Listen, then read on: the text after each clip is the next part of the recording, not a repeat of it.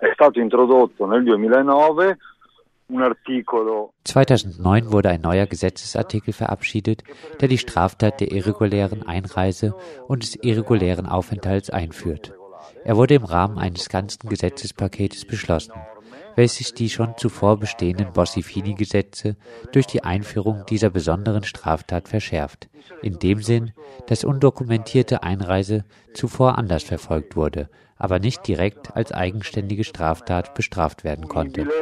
Eh, direttamente con un reato penale la clandestinità. Tatsächlich wurde die sogenannte clandestine Einreise ja sogar schon vor der Einführung des Bossifini-Gesetzes 2002 mit dem Turco-Napolitano-Gesetz von 1998, nach, das nach dem heutigen Präsidenten Napolitano benannt ist, verfolgt. Anche prima, anche con la Turco-Napolitano e anche con la legge Bossifini, è importante da spiegare. Come funzionava prima del, del 2009? Che una persona senza permesso di soggiorno veniva eh, fermata, controllata, trovata senza permesso e poteva essere espulsa mhm. oppure äh, detenuta in UCIE. Das gab es sogar schon davor und dann mit Turco Napolitano und mit Bossi Fini. Wie hat das vor 2009 funktioniert? Wenn eine Person ohne Aufenthaltserlaubnis kontrolliert wurde, konnte sie abgeschoben oder in einen Abschiebeknast inhaftiert werden. Oder wenn die Abschiebeknäste voll und ein Abschiebeflug gerade nicht möglich war, erhielt sie eine Ausreiseaufforderung, die sie unter Umständen auch gerichtlich anfechten konnte, blieb aber frei. Auf jeden Fall kamen diese Leute nicht ins normale Gefängnis, sondern in ein Abschiebegefängnis. Wenn aber eine Person nur die Ausreiseaufforderung bekam, aber in Italien blieb und dann ein zweites Mal in eine Polizeikontrolle geriet, wurde ihr eine Straftat bescheinigt, nämlich sich illegal aufgehalten und damit den Ausreisebefehl verletzt zu haben. Daraus standen vier Jahre Gefängnis. 2009 wurde dann die Straftat der Klandestinität, der illegalen Einreise und illegalem Aufenthalt eingeführt. Das hatte eher einen symbolischen als eine reale Wirkung. Denn es ist eine Strafe zwischen 5.000 und 20.000 Euro vorgesehen. Das kann natürlich kein Flüchtling in der Situation des irregulären Aufenthalts je bezahlen. Aber durch die Einführung dieses Gesetzes konnte die europäische Richtlinie über Abschiebungen, die Nummer 115, umgangen werden. Das wäre jetzt etwas kompliziert zu erklären, indem die direkte Ausweisung verfügt wurde. Aber tatsächlich wurde dieses Gesetz praktisch nie angewandt. Denn in der Mehrzahl der Fälle konnten die Betroffenen geltend machen, dass sie Asyl beantragt hatten und damit nicht des illegalen Aufenthalts angeklagt werden konnten. Auch Schwangere durften nicht abgeschoben werden und somit galt das Gesetz auch für sie nicht. Oder sie wurden abgeschoben und das Gesetz ist ab diesem Punkt nicht mehr auf sie anwendbar.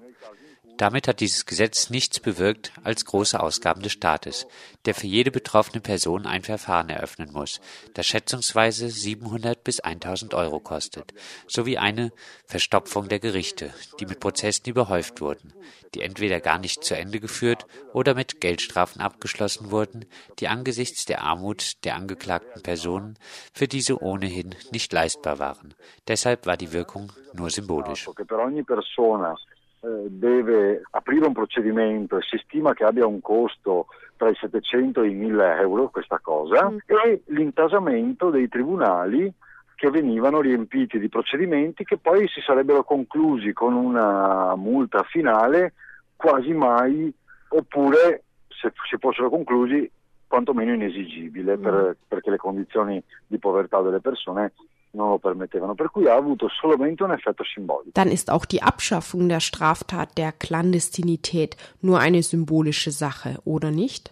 Assolutamente sì, o meglio, sai, i simboli e la forma conta molto in questa, in questa società. Allora, dal punto di vista dei suoi effetti, eh, questa cosa cambia. Auf jeden Fall. Wobei man wissen muss, dass in dieser Gesellschaft die Symbole und die Formen viel zählen. Im Hinblick auf die Wirkung ändert die Abschaffung dieses Gesetzes wenig oder nichts an dem Szenario, das wir bei der Tragödie auf Lampedusa gesehen haben, oder am Leben der Flüchtlinge, an den Abschiebemechanismen und der Umsetzung von Gesetzen und Rechten gegenüber den Migrantinnen. Damit hat das alles nichts zu tun. So bleibt in Italien die verwaltungsmäßige Haft für Menschen ohne Aufenthaltserlaubnis bestehen. Es bleibt unmöglich, ohne Aufenthaltserlaubnis hier zu leben und damit bleibt auch die Abschiebung für diejenigen, die diese Erlaubnis nicht haben. Aber aus symbolischer Sicht ist diese Entwicklung wichtig. Denn eines der Symbole wird aufgehoben, das für die letzten Jahre in Italien kennzeichnend war, in denen die Liga Nord an der Regierung beteiligt war. Dies ist wichtig, denn deutlich wird an diesem Fall nun eine neue Schwäche der italienischen Regierung in diesem Feld der Immigration, wo man bis vor wenigen Wochen nur dachte, alles tun zu dürfen, alles was legitim und gültig, was gegen die Migranten gerichtet war. Jetzt nach der Tragödie von Lampedusa hat sich das Klima verändert und die Regierung versucht mühsam ihr Image bezüglich dieses Themas zu ändern. Es ist aber einfach klar, dass es schon eine praktische Wirkung hat, wenn den Leuten keine unnützen Prozesse mehr gemacht werden. Und damit ist die Abschaffung des Gesetzes insgesamt auf jeden Fall positiv zu sehen.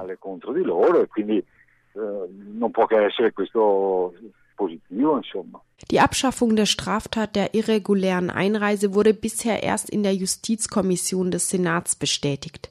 Ist sie damit überhaupt schon definitiv? Assolutamente no, eh, assolutamente no. In Italia eh, le, le, proposte, le, le, norme, prima di arrivare alla loro eh, entrata in vigore, hanno un percorso molto lungo. Eh, prima la Commissione del Senato, che, che in questo caso ha in mano la legge, dovrà eh, intanto approvarla definitivamente nella Commissione, mm-hmm. che è un gruppo di lavoro.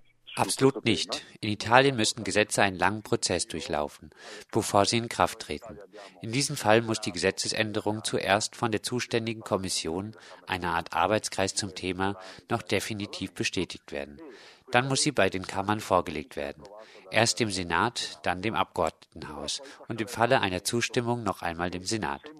Dabei dreht sich das Spiel in diesem Fall immer um das komplexe politische Klima, das derzeit in Italien herrscht, um das prekäre Gleichgewicht in der Regierung, welches in dieser Form neu ist.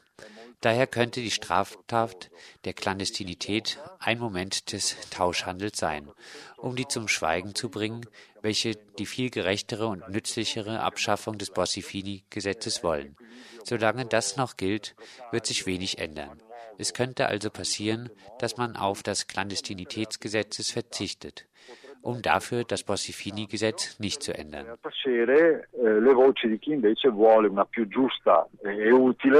cancellazione della legge Bossi-Fini, che è ancora in vigore e poco cambierà. Per cui potrebbe accadere che si eh, regala diciamo, il, il reato, si cede sul reato di clandestinità, ma per non modificare purtroppo la legge complessivamente. Wir müssen also auch über das grundlegende Bossi-Fini-Gesetz sprechen. Was sind die wesentlichen Elemente dieses Gesetzes? Intanto, eh, quando si discute della frontiera di Lampedusa, e poi viene tirata in ballo la Bossi-Fini, in molti ci dicono no, ma questo non riguarda Vorweg, wenn aktuell in der Diskussion um Lampedusa das Bossi-Fini-Gesetz erwähnt wird, sagen viele, dass die Asylsuchende nicht betroffen seien, da für sie andere Gesetze gelten. Aber das ist nicht wahr. Denn der erste problematische Punkt des Bossi-Fini-Gesetzes ist schon die Einreise nach Italien. Es funktioniert als unglaublicher Trichter für den Zugang aus dem Ausland. Es dürfen nur Personen in Italien einreisen, deren Einreise bereits von einem Arbeitgeber verlangt wird. Man kann sich vorstellen, dass es praktisch unmöglich ist, dass jemand in Italien eine Person einstellen will, die sie noch nicht einmal kennt. Das ist der erste Punkt. Der zweite ist, dass diese Einreise nur in bestimmten Zeiträumen geschehen kann und nur nach jeweiligem Ermessen der Regierung. Das heißt, sie beschließt hin und wieder, die Einreise zu erlauben, aber tendenziell in sehr beschränkter Weise. Es gibt noch einen weiteren wichtigen Weg zur Einreise, nämlich zur Familienzusammenführung. Auch hier sind die Hürden sehr hoch. Es ist extrem schwer, Verwandte nach Italien nachzuholen. Was bewirkt dieses Gesetzgebung also? Dass andere Wege der Einreise genommen werden, übers Meer oder mit einem Touristenvisum, nach dessen Ablauf 90 Tage später die Eingereisten irregulär im Land bleiben.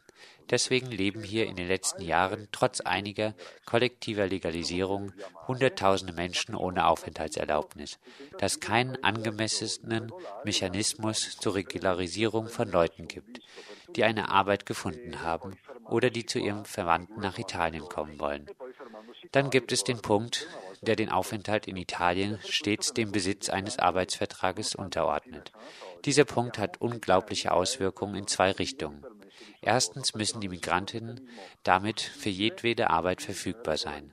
Es ist klar, dass angesichts eines unterbezahlten Jobs ein ausländischer Staatsbürger gewissermaßen diese Erpressung akzeptieren muss, da er ohne den Arbeitsvertrag seinen Aufenthaltstitel nach dessen Ablauf verlieren wird. Er wird ihn sonst nicht verlängern können. Und das hat natürlich auch verheerende Folgen für den italienischen Arbeitsmarkt. Es führt dazu, dass sich die Löhne alle verringern. Denn solange die Arbeitgeber nach solch verfügbaren Arbeitskräften fischen können, werden sie alle ausrangieren, die einen würdigen Vertrag mit einer würdigen Bezahlung fordern. Eh, e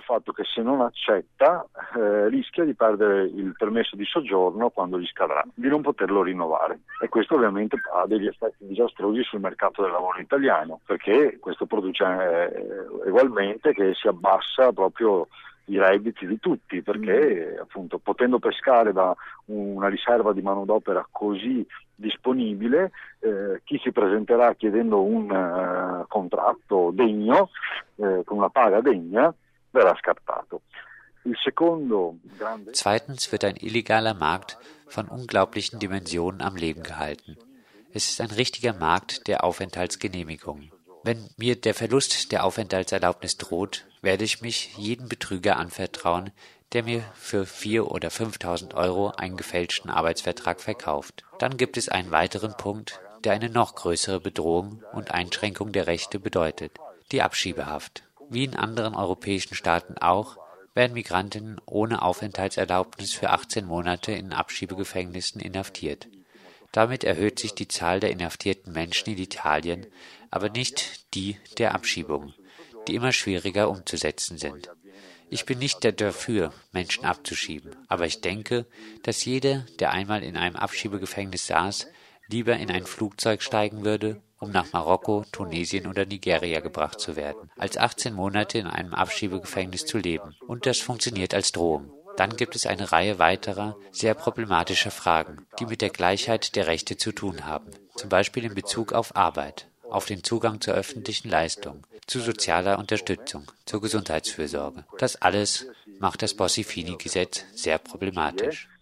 preferisca salire su un aereo ed essere rimandato in Marocco, Tunisia o Nigeria piuttosto eh, che rimanere 18 mesi chiusi in un CIE, che funziona appunto così come minaccia. Poi ci sono un'altra serie di questioni molto problematiche che riguardano la parità di diritti nel lavoro, nell'accesso a, ai servizi, nell'accesso ai sussidi, nell'accesso all'assistenza, che la legge Bossi-Fini rende alquanto problematica. Die Zeitung La Repubblica hat eine Kampagne zur Abschaffung des Bossi-Fini-Gesetzes organisiert, die vor wenigen Tagen mit mehr als 100.000 Unterschriften abgeschlossen wurde, darunter viele Unterschriften berühmter Leute. Wird diese Kampagne etwas ändern? Die Kampagne nimmt das politische Klima auf von dem ich vorhin gesprochen habe, das in Italien mit der Tragödie von Lampedusa explodiert ist. Dieses dringende Bedürfnis, die Perspektive auf die Migranten zu ändern. Wie immer wird eine Veränderung davon abhängen, was in der Gesellschaft passiert. Zum Beispiel organisieren wir zurzeit, und bei dieser Gelegenheit möchte ich euch dazu einladen, ein großes europaweites Treffen im Dezember auf Lampedusa zum Thema des europäischen Grenz- und Migrationsraums. Damit soll eine große europäische Kampagne zur Frage der Grenzen starten und eine italienische zur Abschaffung des Bossi-Fini-Gesetzes. Aber natürlich wird der Erfolg von den Kräfteverhältnissen abhängen. Ich habe den Eindruck, dass die Republika dieses Gesetz in die Diskussion gebracht hat, um die Position eines Teils der Regierung zu unterstützen, aber schon im Bewusstsein, dass es schwierig werden würde, eine echte Veränderung zu erreichen. Vor allem bleibt sehr unklar, worin ein neues Gesetz bestehen würde. Meiner Meinung nach müssen wir zusammen mit der Abschaffung des alten Gesetzes zuallererst festlegen, auf welchen Prinzipien ein neues Immigrationsgesetz beruhen soll. anche insieme all'abolizione di questa quali sono i principi su cui noi vogliamo che si fondi una nuova legge eh, sull'immigrazione. Welche Prinzipien sollten das idealerweise sein? Sie sind offensichtlich. Eine komplette Neudefinition der Grenzen, die Fähigkeit, eine vollständige innereuropäische Mobilität ohne Dublin-Regelung und interne Schengen-Grenzen zu schaffen, die Möglichkeit einzureisen, ohne Boote nehmen zu müssen, das heißt direkt in den Drittländern an die Pforten Europas klopfen und Asyl beantragen zu können, um dann aber nach Europa gebracht zu werden, nicht in den Drittländern zu bleiben. Und dann müssen wir in Richtung einer europäischen Staatsbürgerschaft gehen, denke ich. Eine europäische Staatsbürgerschaft, die auch die Migranten einschließen muss. Wie das in nationale Gesetzgebung übersetzt wird, ist eine Arbeit, die begonnen werden muss. Aber wichtig ist, erst diese Prinzipien festzuhalten. Und ich wiederhole, es reicht nicht, sie aufs Papier zu schreiben und vorzuschlagen, sondern man muss verstehen, welchen Raum die sozialen Bewegungen, die Vereine und Organisationen besetzen, die diesen Wandel vorschlagen. che riescono a imporre questo mutamento.